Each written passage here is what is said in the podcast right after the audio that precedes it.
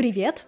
Это подкаст «Инструкция к применению». Меня зовут Лина, я продюсер онлайн-контента, создатель книжного клуба и еще и подкастер. А перед началом эпизода хочу тебя пригласить читать вместе. У меня есть онлайн-книжный клуб, где мы совместно выбираем литературу, добавляемся в чатик, знакомимся, общаемся, а потом, самое важное и ценное, устраиваем созвон обсуждения, где уже подробно разбираем книгу, делимся понравившимися цитатами, душевно болтаем. Это самая потрясающая и любимая часть моих потоков. И плюс есть еще и офлайн форматы, где мы встречаемся в Москве, обсуждаем книги или просто проводим время вместе. Играем в настолки, ходим по музеям, в кино и так далее. Если тебе интересны такие форматы, переходи по ссылке в описании, там будет вся подробная информация о датах, форматах, вариантах подписки и так далее. Давай развиваться и читать вместе. А сегодня тот день, когда я записываю вторую часть эпизода, и прошлая была про книгу «Похвалите меня», это будет продолжение, часть про отношения. Я обещала поделиться теми терапевтичными способами постройки отношений, вообще как взаимодействовать со своим партнером, и сегодня мы как раз об этом и поговорим. Хочется еще напомнить для тех, кто слушает этот подкаст в аудио, что теперь есть еще и видео-версия, и выходит она на Ютубе. Можно не только послушать меня, но и посмотреть. Переходите по ссылке, и подписывайтесь на канал, там будет еще больше дополнительного контента, новых эпизодов. Буду вам очень рада. А теперь поговорим про отношения такая насущная тема, которая всегда, мне кажется, всех волнует. И начну я с цитаты, которая мне понравилась в этой книге. Если вы мечтаете занять себя делом, займитесь собой. Растите себя, и ваши отношения изменятся. Ведь сами по себе отношения — это процесс роста. Перестаньте строить отношения, и вы поймете, что это они строят вас. Основной посыл в том, что отношения — это всегда работа, и причем даже не только романтические. Но сегодня мы остановимся именно на них. Как важно прислушиваться изначально к себе и составить полную картинку себя, а потом уже искать партнера и человека, с которым ты будешь строить дальнейшую жизнь. Здесь про развитие. Мне кажется, что самое важное в любом возрасте это развиваться, искать себя, искать какие-то новые хобби, пробовать что-то, путешествовать. Если мы рассматриваем развивающегося партнера, то каким же он должен быть?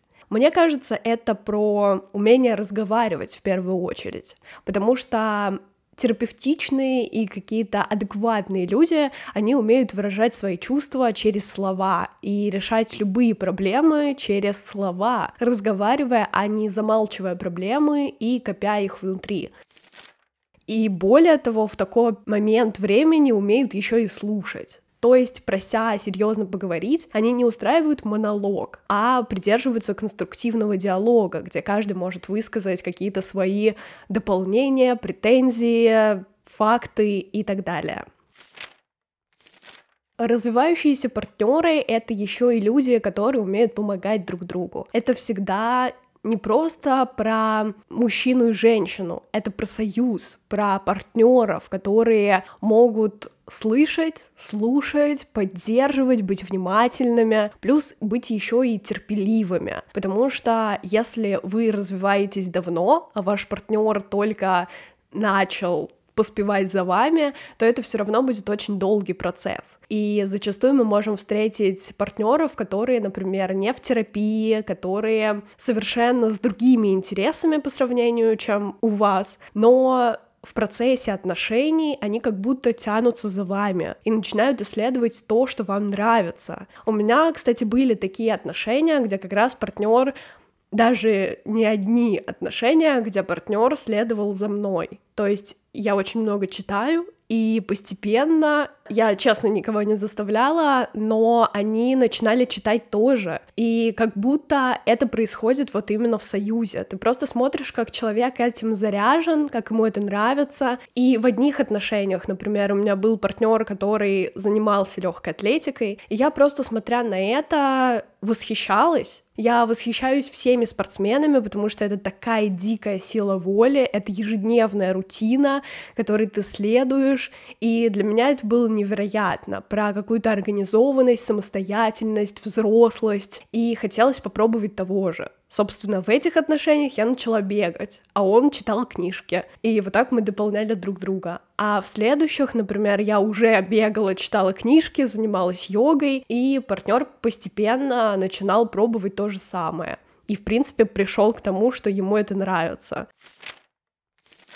В книге был пример пары, которая не договаривала друг другу какие-то вещи. У девушки не было привычки закрывать дверь, а ее парень постоянно проверял, закрыта ли дверь. И они не обсуждали это, точнее пытались. Он пытался ей доказать, что так нужно делать, она не понимала зачем. И это были постоянные конфликты, потом которые постепенно начали замалчиваться. Проще было избежать конфликта и промолчать, чем снова устраивать истерику, которая ни к чему, в принципе, не приводила.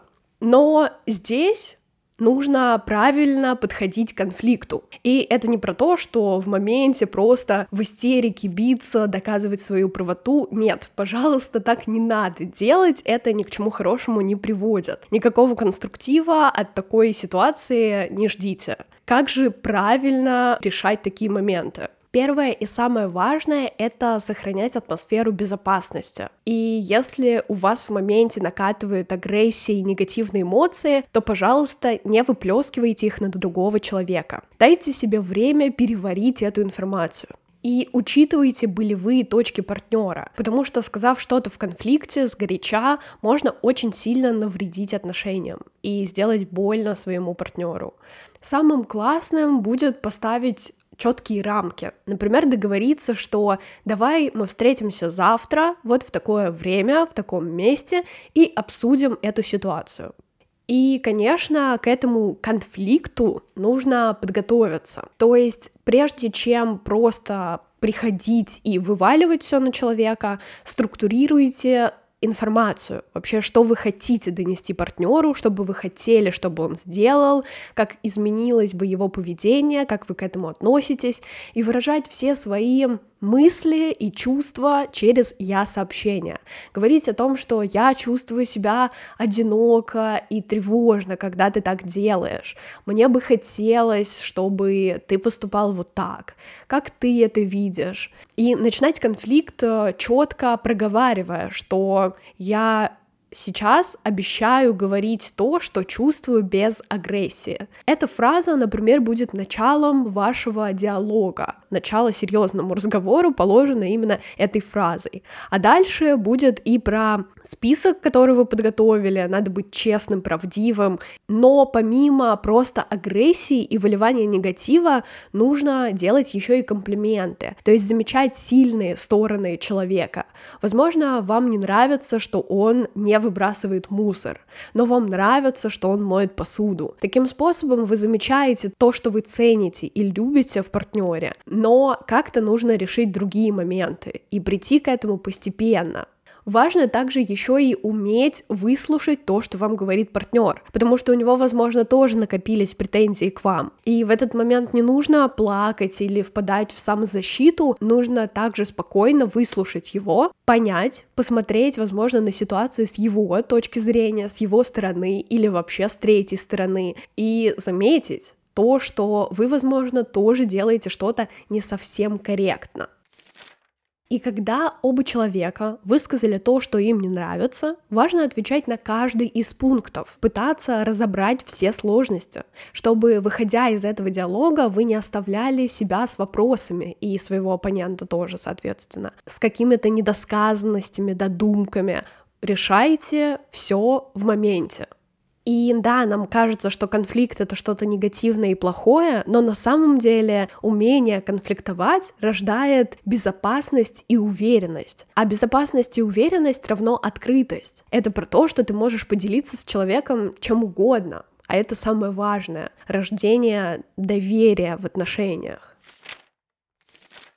Ну и, конечно, говоря про отношения, мы разберем не только конфликты, но и заметим то, что важно сохранять в любых отношениях. Вообще, что же должно быть там? Например, внутреннее пространство. И даже про внешнее пространство, если у вас есть место, где вы можете остаться одни, подумать, понаблюдать, позаниматься тем, чем вам угодно, это отлично это как раз и рождает какие-то границы. А внутреннее пространство — это еще и налаживание контакта с собой. То, что вы понимаете свои желания, свои чувства, вы можете выражать это. Мне очень нравится фраза о том, что нет ничего более сексуального, чем человек, увлеченный своей работой, не боящийся проявлять свою страсть и наслаждающийся взаимной любовью. Когда тревожность отступает, трансформирующийся человек не только перестает транслировать свои страхи, но и обретает способность принимать чужие послания.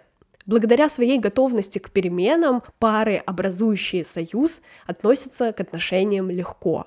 Также важно еще и понимание и принятие независимости, потому что в какие-то моменты нам очень хочется побыть одним, там был даже пример партнера, который хочет завершить отношения, и девушка радикально это принимает, а потом в целом свыкается с этой мыслью и готова тоже завершить отношения. И когда она высказывает, что да, в принципе, я готова, то партнер, который изначально это предлагал, он как-то меняет резко свое мнение и думает, боже, я не хочу потерять такого человека, это все так ценно, важно, значимо. Нет-нет, мы продолжаем отношения, и он всячески пытается доказать ей эту любовь. Это, конечно, наверное, пример больше про немножечко неадекватные отношения, но, с другой стороны, почему неадекватные? Всякое бывает. Бывают моменты, когда мы абстрагируемся от партнера, меньше уделяем времени, погружаемся в работу, работу. Это даже процесс и цикл отношений. Так что все в порядке, можно просто разговаривать. Вот это самые классные отношения. Желаю вам именно таких.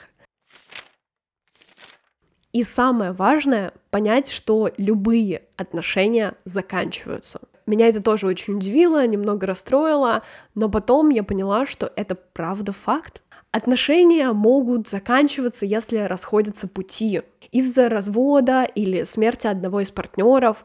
Так или иначе, им обязательно придет конец. Это расстраивает славных людей.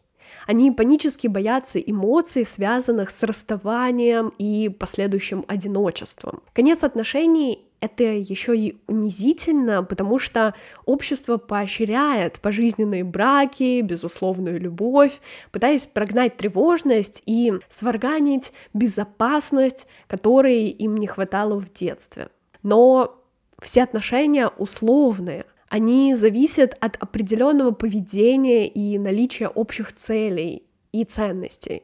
По статистике, последовательная моногамия стала нормой нашего общества — а продолжительность отношений не всегда равнозначна их качеству. И если принять этот факт, что отношения закончатся, во-первых, вы избавляетесь от страха потерять эти отношения, и во-вторых, вы сможете выбирать этого партнера осознанно, ежедневно, также важно в любых отношениях не только понимать, что они закончатся, но и замечать изменения партнера, замечать трансформацию, его путь, его развитие, которое он хочет, к которому стремится и чего он достигает. Замечать, поддерживать, быть рядом. Я когда-то очень хотела отправить своего партнера в терапию, очень хотела. Я просто грезила этой идеей, мыслью о том, что ему очень это нужно, потому что у него много травм, у него много непроработанных моментов, и мы не можем построить отношения в таком формате. С таким человеком я не могу быть рядом. Но это было лишь мое желание. Точнее, он мне тоже говорил, что он хочет, но пока что есть ряд причин, нехватка денег, не та работа, нет времени, еще что-то, миллион отмазок, которые возникали на каждом периоде наших отношений, и как-то я разбирала этот момент даже с психотерапевтом собственным, потому что я в терапию ходила, и она сказала, но ведь ты не знаешь, что будет дальше, ты не знаешь, каким он будет в терапии, потому что люди меняются в процессе. У них очень много боли возникает, много желчи, много вопросов. Тем более мужчины в терапии первое время, они неадекватные. Они могут быть просто дико злыми или полностью измениться. И я подумала, ну да, наверное, тогда и не надо. Наверное, я тогда сама похожу, что-нибудь там подумаю. Но в процессе я еще и поняла, что если я не могу с таким человеком, если мне некомфортно, и развитие идет только с моей стороны, то зачем мне тогда эти отношения? И это как будто взаимное понимание того, что ну никуда мы не придем такими темпами. Постепенно я начала из них выходить.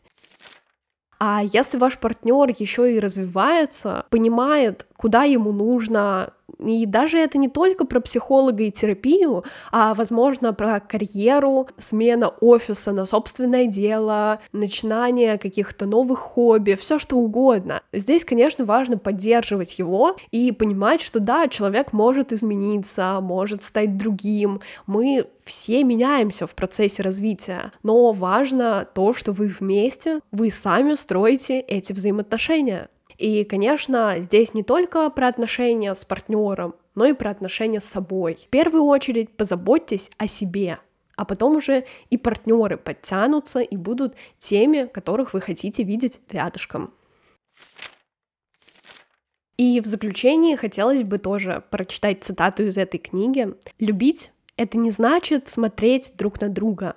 Любить — значит вместе смотреть в одном направлении». Вот и все такой небольшой эпизод, но с какими-то самыми ценными выводами из этой книги. Мне показалось, что про отношения здесь довольно интересно все написано и достаточно для отдельного эпизода, поэтому хотелось все это выделить именно туда. Это все из книги «Похвалите меня», она от издательства Альпина. Если вы хотите получить эту книгу, во-первых, вариант первый — это зайти на сайт Альпина, Заказать ее можно там, посмотреть еще и другие книги от этого издательства и ввести промокод Лина большими буквами латиницей. И этот промокод даст вам скидку 20% на любую литературу от этого издательства.